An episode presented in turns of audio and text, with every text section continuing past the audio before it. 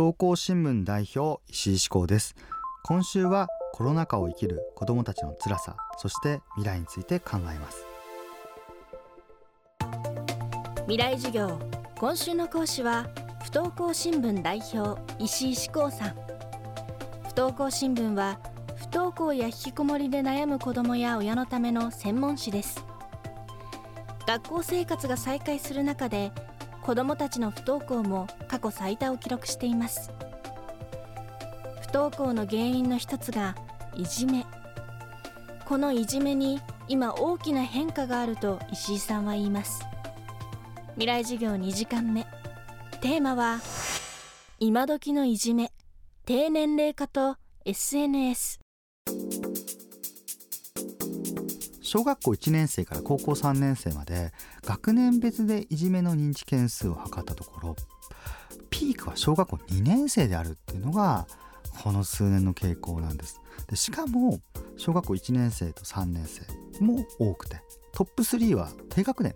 なんですね。で10年前は中学校1年生がピークで私もイメージはそこだったんです。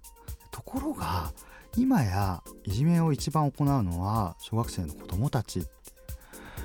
になってるこれは本当にまあ大きな驚きですよね。あの一つ大きかったのはあの調査の傾向が変わったことです。まあ、いじめかどうか分からなくてもからかいとか悪口の類でもあいじめとして認知件数に上げるようにという、まあ、調査が変わったことが一つ大きなポイントです。でところが私は実際に小学校の低学年でもいじめは増えているなというすごく感じますね。1年生2年生でも集団で無視したりとかみんながわからないように壁に悪口を書いたりとかかなり陰湿ないじめがま広がっていってなぜなのかなと思うんですけども一つ可能性があるのは小学生のちっちゃい頃からみんながとってもストレスな日常を送っていること早いうちから習い事をたくさんして勉強をして学校に行けばグループで何か成功することをやらなきゃいけない。もうね私正直小学生の低学年から話を聞いててちょっと私でもついていけないなと思うぐらい高度なことを皆さんやってますね。もう子供の頃からその大人になる準備大人のような扱いを受けている。故に大人がやってしまうようないじめ。も子供がやってるのかな。そういうふうにも感じますね。今の学生に話を聞くといじめっていう言葉で自分たちのことを説明する人いないですね。人間関係って言います。人間関係とかトラブルとかね。そういう言葉で言う。でも話を聞けばはっきりと攻撃されてるんですよね。自分が嫌だなと思ったらそれはやっぱりいじめかもしれないっていうのはよくあることなんですけども人間関係って言ってることもいじめが十分含まれるのかなとは思いますね。今小学校低学年がいじめのピークだという石井さん。見守る大人も子どもたちの様子を注意深く観察することが重要です。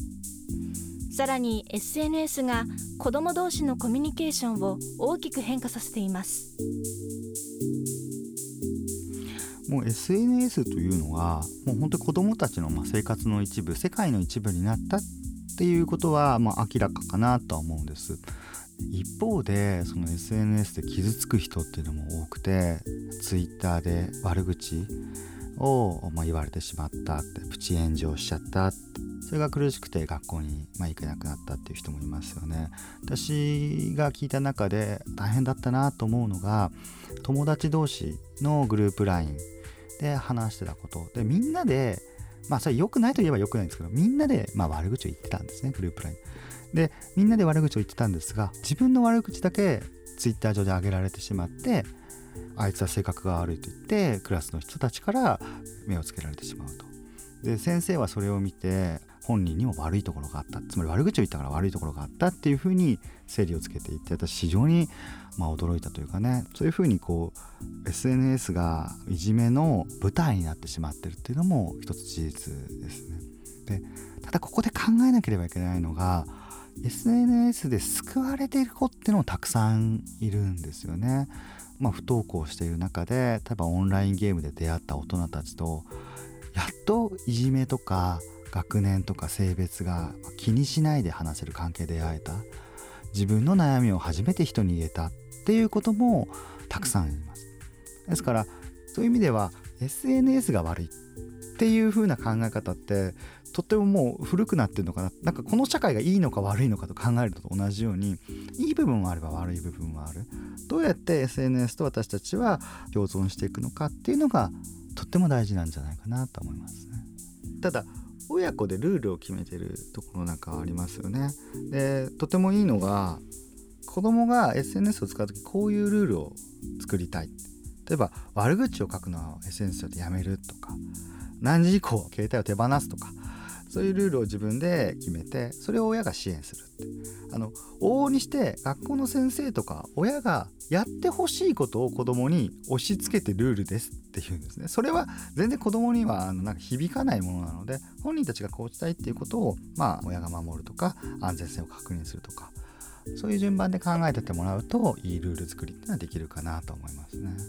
ただしそのいじめがもし起きてしまったっていう場合はきちっと、まあ、大人の人はま介入してもらいたいなと思います。でやってほしいのは記録なんですね。例えばツイッターで上げられてしまったとか悪口を言われたって本人傷ついてますから記録まで頭がいかないですむしろ消したくなりますよねでもそれをきちんと記録を取って子供を暴力からまず守るとのツイッターとか、えー、それから LINE やってるのそこから排除させてあげてそして子供を守ってで何ができるかを考える往々にして暴力をそのまんま受けられるような環境例えば学校で暴力を受けてる、まあ、いじめを受けてるのにずっと子供を学校に行かせてしまうって親多いので親と岡先生にお願いしたのは暴力からまず守ること。それは SNS 上でもリアルでも同じですよね。今週の講師は不登校新聞代表石井志功さん。今日のテーマは今時のいじめ低年齢化と SNS でした。未来授業明日も石井志功さんの講義をお届けします。